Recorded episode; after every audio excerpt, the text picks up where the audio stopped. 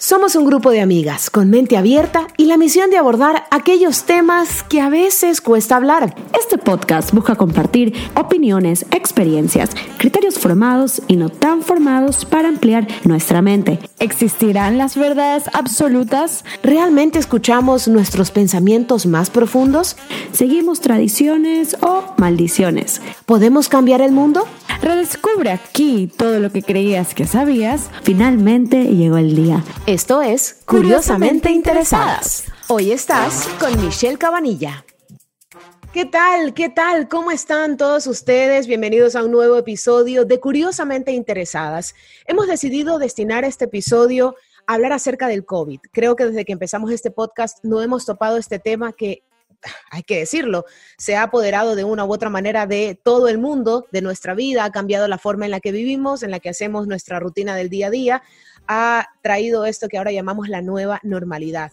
Y a mí me encantaría poder conversar de este tema, no solamente en el término que ya sabemos, que es que debemos de lavarnos las manos, que debemos de utilizar la mascarilla, que debemos de mantener el distanciamiento social. A mí me gustaría abordar este tema sobre el COVID en base a algo que se está acercando y que ya viene muy prontito y es Navidad y Año Nuevo. ¿Por qué? Porque Navidad y Año Nuevo son festividades en las que normalmente solemos reunirnos con nuestra familia para poder justamente celebrar. Para hablar un poco más de este tema y de si Navidad, Año Nuevo es compatible con COVID, turismo en Navidad es compatible con COVID y otras cosas más, tenemos aquí al doctor Vicente Soriano. Él es médico especialista en enfermedades infecciosas, ha sido asesor de la OMS y actualmente es profesor titular de la UNIR. Doctor Soriano, gracias por acompañarnos acá en Curiosamente Interesadas y quiero empezar este diálogo con una pregunta que creo que tiene muchos aún algo incrédulos, tal vez piensan que no puede suceder. ¿Existe la posibilidad a estas alturas de la vida, en el mes de noviembre, de una segunda ola de coronavirus o de un rebrote a nivel mundial en diferentes partes del mundo? Eh, Michelle, pues encantado de estar con vosotros. Eh, existe la posibilidad, no solo existe la posibilidad, sino que, por ejemplo, en Europa estamos viviendo ahora mismo una segunda gran ola de COVID. No tiene nada que ver, en cualquier caso, con la que tuvimos en marzo. Son gente mucho más joven, hay muchos más asintomáticos y hay mucha mayor disponibilidad de pruebas. Pero eso no ha evitado que en muchos países, en grandes ciudades, estén colapsados o a punto de colapsarse los grandes hospitales. Bueno, ¿qué quiere decir esto? Pues que lo esperable es que como a América llegó un mes después eh, la ola que vivimos en Europa, lo previsible es que también en, Ecuador llegue un segundo pico de casos y lo, lo, esperable también es que os ocurra algo parecido. O sea, tendréis mayor disponibilidad de test porque ya habéis aprendido de la primera ola y básicamente será gente joven eh, pues que está un poco fatigada, que está cansada del distanciamiento social y que se reúne pues en, en pequeños festejos por la noche en los que básicamente van a ser los diseminadores de esta segunda ola de COVID. Doctor, tratemos de entender el porqué de las cosas, porque creo que eso, cuando sabemos el origen o el porqué, vamos a poder entender mejor por qué se nos dan las recomendaciones que se nos dan. ¿Por qué se está dando esta segunda ola? Si estadísticamente hablando, todo el mundo en este momento está usando mascarillas, estadísticamente hablando, todo el mundo sabe que tiene que mantener un distanciamiento de un metro cincuenta a dos metros y que tienen que lavarse las manos de manera constante. Si se están siguiendo todas estas recomendaciones en teoría, por qué se está dando un rebrote, por qué se está dando una segunda ola ahora en Europa y esperemos no, pero tal vez en el resto del mundo. Pues mira, la segunda ola que está ocurriendo ahora en Europa, en buena parte es porque estuvimos en confinamiento domiciliario durante seis semanas. Eh, durante el verano lo que ocurrió es que al hacerse todas las actividades en espacios abiertos por, por el calor que vivimos aquí, esto es como Guayaquil, pero solo durante los meses de mayo a septiembre, luego hace bastante frío. Bueno, pues ahora lo que hemos hecho es volver todos a los colegios, a las universidades, a las ciudades de origen y al trabajo. Entonces, la gente se ha movilizado y ha vuelto a hacer las actividades, pero en lugares cerrados, porque ahora hace frío. Entonces, esto es el caldo de cultivo que se necesita para que el virus eh, se acerque del que está enfermo y tose a los demás. Es muy importante conocer, eh, pues para explicarlo bien, lo que se llama el inóculo. O sea, básicamente este virus ahora sabemos que lo cogemos pues, por la nariz y por la boca, sobre todo. El tema del contacto es menos eficaz, pero cogiéndolo por las partículas víricas que están en el ambiente, en lo que respiramos, si llevamos una mascarilla, la posibilidad de que nos tosan y nos contagien baja mucho. Y si nosotros somos los que estamos infectados, si tosemos y llevamos mascarilla, la posibilidad de que infectemos a los que tenemos cerca también baja mucho. Por eso es tan bueno ventilar habitaciones, hacer actividades en espacios abiertos y, en lo posible, llevar la mascarilla. Solo quitárnosla cuando vamos a beber o vamos a comer, pero incluso en festejos familiares, procurar eh, mantenerla eh, en la medida de lo posible. Es una llamada a la responsabilidad personal. Yo había leído em, en un estudio que hablaban acerca de que las personas utilizan las mascarillas en los lugares abiertos, cuando van a un centro comercial, utilizan las mascarillas cuando van a un lugar cerrado, incluso que es público, pero cuando se reúnen en familia, o se reúnen con amigos, existe esa sensación o esa falsa seguridad de que como te conozco, como eres mi amigo o mi familiar, tú no te puedes contagiar de coronavirus y no me puedes contagiar a mí tampoco. Entonces me saco la mascarilla, olvido el distanciamiento y solo por ese momento de reunión es como que la pandemia no existiera.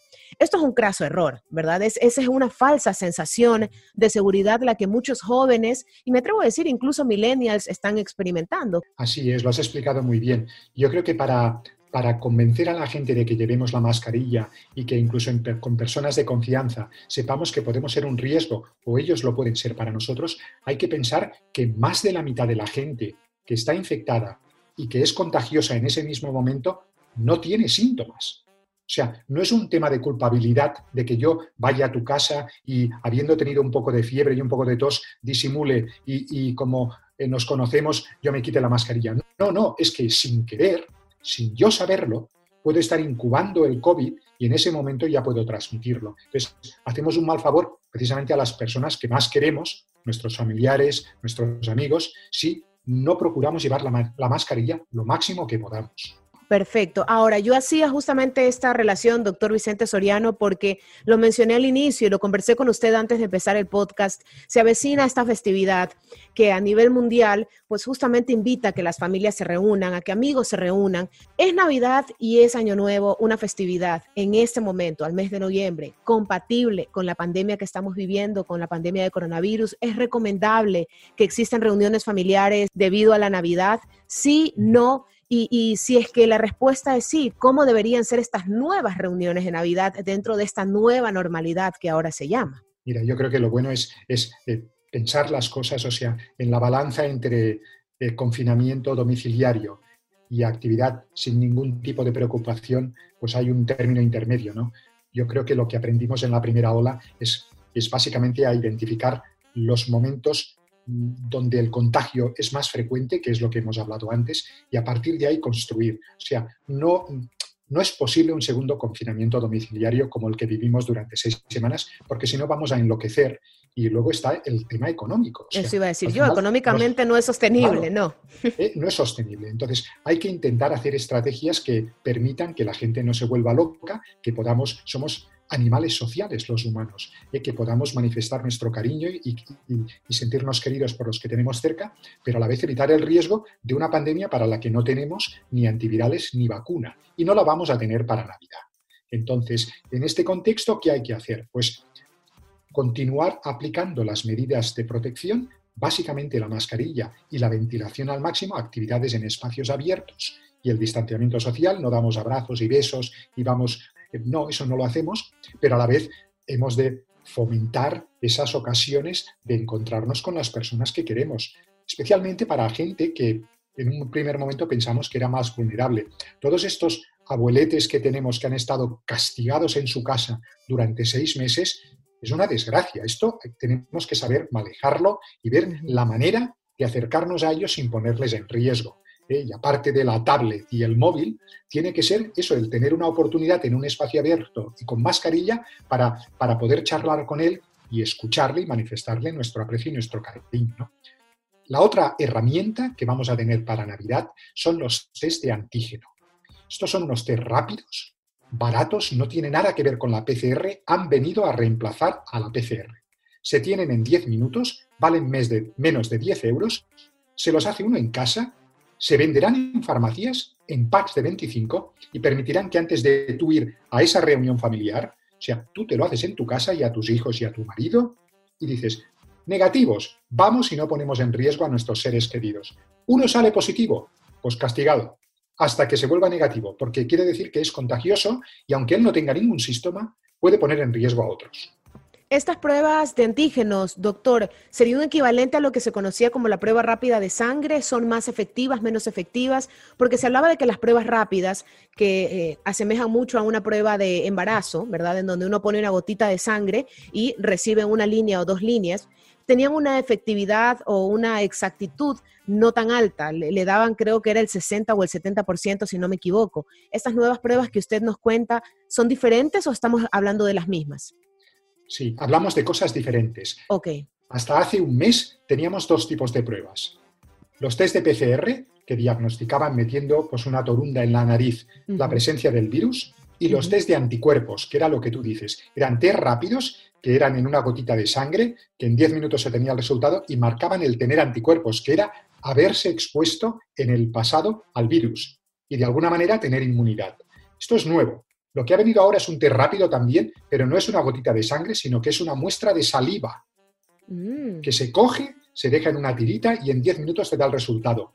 Viene a reemplazar a la PCR, que tarda 24 horas, vale más de 100 euros, se ha de hacer en un laboratorio especializado. No, esto se lo hará uno en casa, a su familia, y en 10 minutos está el resultado y vale menos de 10 euros. Algunos dicen, es menos sensible que la PCR. Mejor, porque la PCR a veces da positivo un mes después de haberte curado del COVID. Mm. Lo que básicamente reconoce entonces son fragmentos del genoma del virus que ya no replica, que son lo que llamamos basura viral. Esto refleja replicación activa del virus en la saliva, que es lo que expelemos cuando hablamos o cantamos y cuando podemos infectar a otra persona. Son mucho más precisos para identificar a las personas contagiosas. El periodo de contagio no va más allá de 10 días, y básicamente lo que tenemos que tener son herramientas, test diagnósticos que nos reconozcan estos 10 días. Dos días en el periodo de incubación antes de desarrollar los síntomas, cuando uno es todavía asintomático, y los siete días que uno está pues, con la tos, la fiebre y el dolor de cabeza. Claro, cuando ya se comienzan a presentar esos síntomas como tal. Perfecto. Ahora, doctor, también otra arista de estas festividades, Navidad y Año Nuevo, no son solamente las reuniones familiares, sino es muy común que las personas viajen viajen a visitar su país de origen porque han vivido en otro lugar o viceversa, la familia viaja a visitar a esa persona en donde esté viviendo. ¿Son los viajes realmente seguros en este momento? ¿Es una opción? ¿Es una posibilidad ahora? Michelle, yo creo que se entiende bien lo que te voy a contar. Fíjate, el viajar de por sí no es un mayor riesgo para la persona. O sea, mientras cuide las medidas de llevar la mascarilla eh, y, y las medidas de distanciamiento. Puede ser un riesgo para la salud pública. ¿Por qué? Porque mm. si tú viajas de Guayaquil, que es una zona de alta incidencia en ese momento, a un pueblo que está en, en, la zona amazónica donde no ha llegado el coronavirus, y tú allí te sacas la mascarilla y empiezas a charlar con la gente, a cantar eh, villancicos, pues vas a transportar el coronavirus a una comunidad donde toda la población era susceptible. O sea, es un problema de salud pública la movilidad no tanto para la persona en concreto, que en la medida en que lleve viva las medidas de protección, el riesgo lo tiene igual en Guayaquil que en cualquier otro lugar. Es por el tema de la movilidad, que en términos de salud pública, pues hay que presumir que a lo mejor habrá una proporción de gente que si va de una zona de alta incidencia a una zona donde apenas había coronavirus, eh, vas a favorecer la diseminación del coronavirus. O sea, hay que procurar reducir al máximo la movilidad. Claro, ser responsables ser responsables con nosotros mismos, pero también con las demás personas, ¿no? Tener en cuenta que esos lugares en donde hay menos incidencia o prácticamente no han habido casos, al tener un brote debido a la visita de turistas que vienen de lugares en donde sí hay, van a experimentar lo mismo que todos experimentamos al inicio. Eh, completo desconocimiento del tema, vamos a ir tanteando de a poco a poco y eso es lo que queremos evitar. Ahora, doctor, también una parte importantísima, porque la Navidad, si bien es cierto, la celebramos en familia, pero es de los niños. La Navidad es más de los niños. Y esto es otra arista importantísima que quiero topar porque he notado que existe esta sensación de que los niños no se contagian. ¿Y por qué se lo digo? Salimos a los parques y vemos a niños jugando en el parque sin mascarilla, adultos con mascarilla, niños sin mascarilla. De igual manera en reuniones en donde hay gente que tal vez está usando mascarilla, pero los niños no la tienen. Sé que la OMS ha indicado que hay una edad, si no me equivoco, son los 6 u 8 años, para que el niño pueda usar mascarilla. No recomienda que lo use a una menor edad, pero ¿qué otra manera de protección podemos darles a ellos, que si bien es cierto estadísticamente no tienen los síntomas más graves, pero sí se pueden volver un foco de contagio para otros que sí pueden ser población de riesgo? ¿Qué hacer en ese caso? Sí, sí. El, manejo de los niños no es fácil. Yo creo que es también educarlos en lo posible para que cuiden el distanciamiento, el distanciamiento social. Como tú dices, por debajo de seis años no llevan mascarilla apenas, pero sí que podemos hacer que vayan en grupos reducidos y que no se intercambien con muchos grupos mucho más amplios, por ejemplo, en jardines, en, fiestas de todo tipo. ¿no? Eso lo podemos vivir. Los niños no se ponen malos, esto es muy importante, o sea, cuando se infectan la mayoría están asintomáticos o con muy pocos síntomas, pero pueden transmitir el virus a otros. Eso es lo importante. Entonces, no es una buena idea pues que den besos a los abuelos y que estén por ahí pues, con muchísimos otros niños y con abuelos que consideramos vulnerables. Esto en la medida que se pueda, o sea, eh, como tú comprenderás, llega un momento que, como aquí se ha discutido en Europa, hemos de evitar un confinamiento domiciliario y entonces lo más inteligente ahora es reducir la, la movilidad y los toques de queda, evitar ocasiones en que la gente puede hacer botellones, que decimos en España, que son gente joven que se quita la mascarilla a las 2 de la mañana y empieza a beber y cantar. Pues para reducir esa tentación, lo mejor es que a partir de las 10 de la noche cada uno a su casita a dormir. Y la movilidad son los confinamientos perimetrales. Y es que no podemos salir de grandes ciudades donde hay incidencia elevada. Entonces, esto es más inteligente y permite hacer reuniones familiares con medidas de distanciamiento que son una llamada a la responsabilidad personal. Eh, claro, totalmente, totalmente de acuerdo. Y es más, ni siquiera llegar a considerar para este fin de año, esto sí para mí, y usted me dirá, doctor, si me equivoco, es algo que no va para este 2020, ni pensar en fiestas de fin de año, ni pensar en lo que aquí se conoce como farras de fin de año, ¿verdad?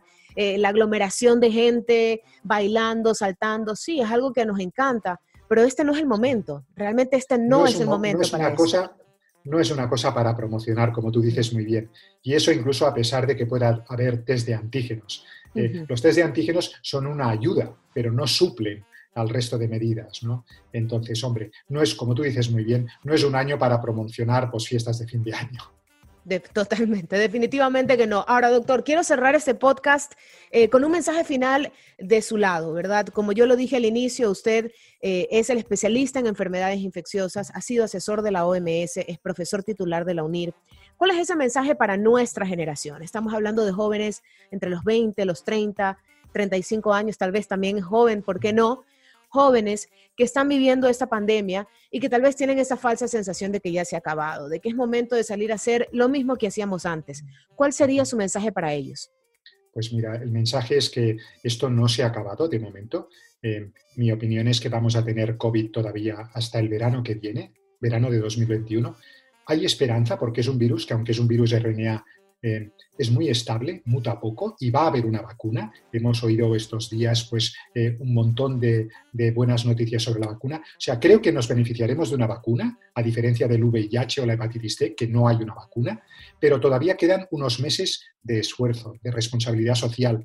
Esto es un fenómeno sin precedentes, o sea, esto es un tema histórico y es una desgracia pues que las personas jóvenes pues como tú pues esto eh, ha reducido muchas expectativas profesionales, de viajes, mm, sociales, es verdad, pero a la vez de, todo se aprende y de estos momentos duros, eh, pues todos sacamos a veces una lección que nos ayuda a ser mejores personas y, a ser mejores profesionales. ¿no? Este es el mensaje que yo quiero transmitir, que lo duro que ha podido suponer la, la pandemia hay que intentar darle la vuelta y que nos ayude pues, a afrontar el futuro que, vamos a tener positivo, eh, aunque tardaremos unos meses, para luego pues, poder contribuir mejor a nuestra, a nuestra sociedad y a nuestra familia y a nosotros como personas. Así es, y es más, quiero agregar, doctor, incluso eh, creo que como sociedad, todos quienes no somos parte de la primera línea, como agradecimiento y como respeto a quienes están afrontando el coronavirus cara a cara, deberíamos tomar estas, estas medidas. Eh, los médicos están ahí arriesgando su vida todos los días. Los médicos también tienen familias a quienes quieren ver todos los días y están tomando las medidas necesarias para poder ayudarnos. Entonces creo que pedirnos que usemos mascarilla, eh, pedirnos que mantengamos el distanciamiento, pedirnos que tal vez ahora no nos reunamos en grupos tan grandes o no hagamos fiestas, no nos va a matar un año. Sí, es un año difícil emocionalmente, pero no nos va a matar si lo hacemos este año, así que también tomar eso en consideración. Doctor Vicente Soriano, muchísimas gracias por estar con nosotros acá en el podcast, en Curiosamente Interesadas. Vamos a tomar nota de todas sus recomendaciones. Muy bien, muchas gracias. Michelle. Vamos a cerrar este podcast, amigos. Nos vemos el próximo jueves. Aquí termina Curiosamente Interesadas, pero por favor que aquí no termine tu curiosidad. Nos vemos el próximo jueves en un nuevo podcast. Y recuerda seguirnos en nuestras redes sociales, arroba curiosamente interesadas.